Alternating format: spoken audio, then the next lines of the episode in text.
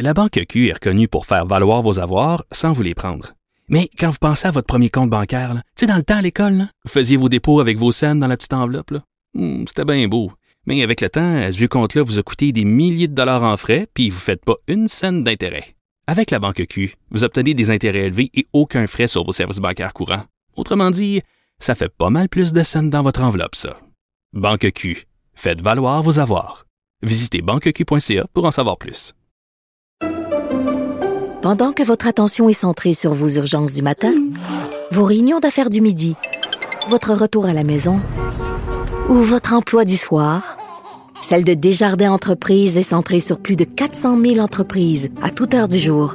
Grâce à notre connaissance des secteurs d'activité et à notre accompagnement spécialisé, nous aidons les entrepreneurs à relever chaque défi pour qu'ils puissent rester centrés sur ce qui compte, le développement de leur entreprise. Radio. superbe, sublime, merveilleuse. Sauf que ce gars-là est quand même euh, rationnel et pragmatique. Mais ça pose un très grave problème. Je t'assure qu'il n'y a aucun politologue sérieux qui va te dire Un politologue, pas comme les autres. Loïc Passy. c'est pas le temps de faire ça. Loïc, euh, bonjour. Bonjour Benoît. Co- Comment, comment il appelle ça, le, le, le, le spécial, là? Le euh, rapporteur le spécial. rapporteur spécial. Ça te tente pas, toi, d'avoir ce job-là? Je peux te dire que ça prendrait une demi-seconde, puis ça sauverait, ça économiserait des centaines de milliers de dollars aux contribuables. Je dirais oui, une enquête tout de suite. Euh, c'est évident. Euh, tu sais, et ça, ça c'est, c'est un peu, c'est noyer le poisson. Tu sais, c'est la vieille technique du comité. Sauf qu'au lieu de dire un comité, on va nommer un rapporteur. Ben oui, c'est pareil, ça.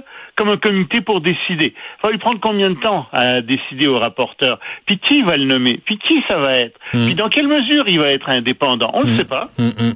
On en a, on, on sait vraiment pas. Puis c'est urgent là. Euh, Il y a des choses que la Chine fait, on le soupçonne très fortement. Et alors Trudeau dit ouais, mais vous savez, ça pourrait compromettre nos services de sécurité. Un instant. Mais pourquoi a enlevé les TikTok sur les appareils gouvernementaux s'il n'y a pas de problème? Ben oui, hein, de manière préventive. Ah, OK. Et les postes de police chinois, là, autour de Toronto, est-ce que c'est vrai? C'est, euh, tu, tu, tu deviens raciste contre les Chinois. Ah, Benoît. Excusez-moi, je voulais pas faire ça. Ouais, ouais, ouais. Non, non, mais c'est- t'as tout à fait raison. Tu sais, c'est comme si un juge disait ah ben non, on, on peut pas. euh, telle personne est soupçonnée de vol, par exemple, mais c'est malheureux, on pourra pas la juger parce que ça révélerait les techniques d'enquête de la police. ben voyons donc. Ouais.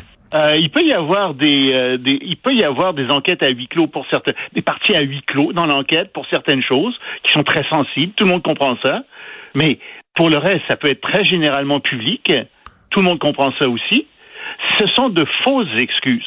Et ça fait très peur quand on voit ces fausses excuses. Même chose pour son comité euh, sur la sécurité, tu sais, qui, qui va revoir ce qu'a dit le rapport. Ben oui, mais attends un peu.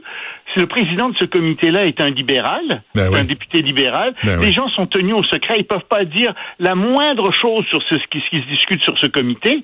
Voyons donc. Mm. Qu'est-ce que c'est que ces histoires-là? Mm. Qu'est-ce qu'il a à cacher? Noyer, ça, ça commence à être le, le- le cas, là. noyer le poisson, hein? C'est ça que t'as Ouais. dit, euh, Loïc, là. C'est, ce qu'il fait, Justin Trudeau. Oui, oui. Et, et je pense qu'il y a des choses à cacher. Là, je commence à le penser sérieusement. Parce que, tu sais, euh, ce que la Chine fait au Canada, probablement, elle le fait, on le sait ailleurs, elle le fait dans des pays du sud-est asiatique, elle le fait en Suède, elle l'a fait en Australie, elle le fait un peu partout dans le monde. Ouais.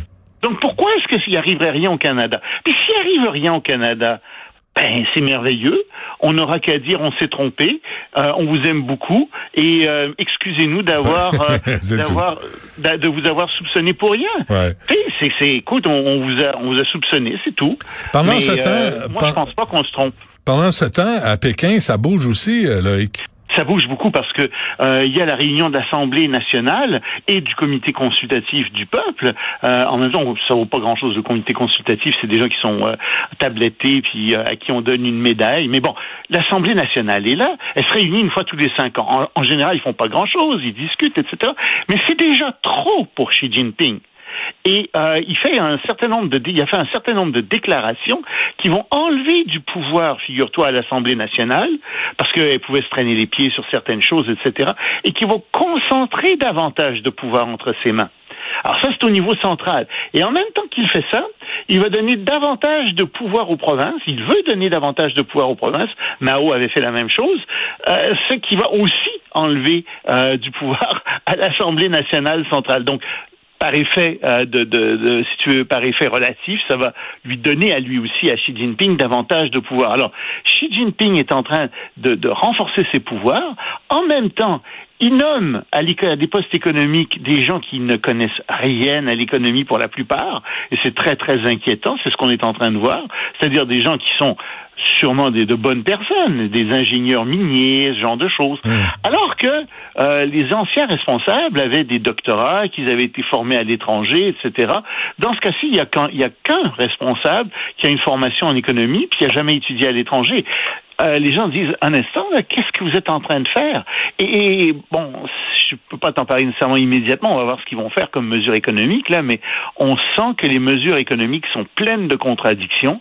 Euh, puis, si tu veux, l'économie chinoise va peut-être rebondir cette année, mais ça va être malgré les politiques de Xi Jinping, euh, qui est vraiment un cancre euh, économique, qui connaît ouais. pas grand-chose dans ce domaine-là. Donc, euh, mauvais pour la Chine euh, à ce niveau-là.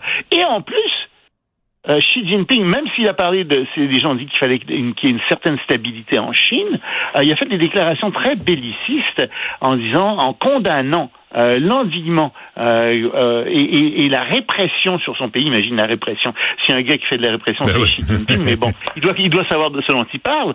Euh, la répression des États-Unis contre la Chine. Okay. Alors évidemment, les Chinois sont mécontents, les Chinois, les Américains sont mécontents de ce que fait la Chine, parce que la Chine a volé énormément de, de propriété intellectuelle américaine, euh, parce que avec la corruption, la Chine s'est installée dans plusieurs marchés qui étaient des marchés américains, parce que les États-Unis déclinent c'est vrai aussi ça. Mmh. Et, et, les États-Unis sont de plus en plus inquiets, avec raison, de la place de la Chine. En parité de pouvoir d'achat, la Chine, c'est 25% de l'économie mondiale à peu près. Okay. Tandis que les Américains, en parité de pouvoir d'achat, sont à peu près à 19 20% de l'économie mondiale. Mmh. Donc les Chinois sont plus puissants que les Américains maintenant économiquement dans le monde. Alors bon, oui, arrête, arrête, arrête, arrête, arrête le cours hein, euh, sur la Chine. on ouais, va bon, passer, à, on va passer à la Turquie parce que des fois tu pars. Ah oui, il faut, faudrait que j'ai un bâton électrique pour te donner un choc. euh, pa passe à la Turquie, s'il te plaît. Ben là, c'est bien en Turquie parce que les partis d'opposition finalement se sont mis d'accord pour nommer euh, quelqu'un euh, pour se présenter contre Netanyahou. Il y a six grands partis d'opposition. Alors ils ont nommé euh, Kemal Kılıçdaroğlu Raidlu, quelque ouais. chose comme ça en tout okay. cas, euh, qui est président du Parti républicain du peuple. Et euh, il a 74 ans, c'est un ancien haut fonctionnaire. Et lui dit, écoutez, il faut qu'on qu enlève ce que ce que euh, ce qu'a fait Erdogan. il veut revenir à un système parlementaire, c'est-à-dire moins de pouvoir au président, etc. C'est merveilleux. Il a, je pense, le vent dans les voiles, mais c'est pas un gars qui est charismatique. Euh, il est plutôt éteint, et c'est ça qui pose problème aussi, parce que à côté de lui, Erdogan, lui, est très charismatique. Mais Erdogan, ça fait 20 ans qu'il est au pouvoir, euh, il n'est pas très aimé, et surtout euh, avec ce qui vient de se passer avec le tremblement de terre, euh, ben, les sondages sont contre lui en ce moment. Alors on va voir ce qui va arriver. C'est quand même euh, le, le, le, 23 mai euh, qu'il y a des élections en, en, Turquie, donc on verra bien ce qui va arriver. Très bien, on se laisse là-dessus. Loïc Tassé, merci. À demain. Salut, désolé pour le coup. Non, ça va. Salut.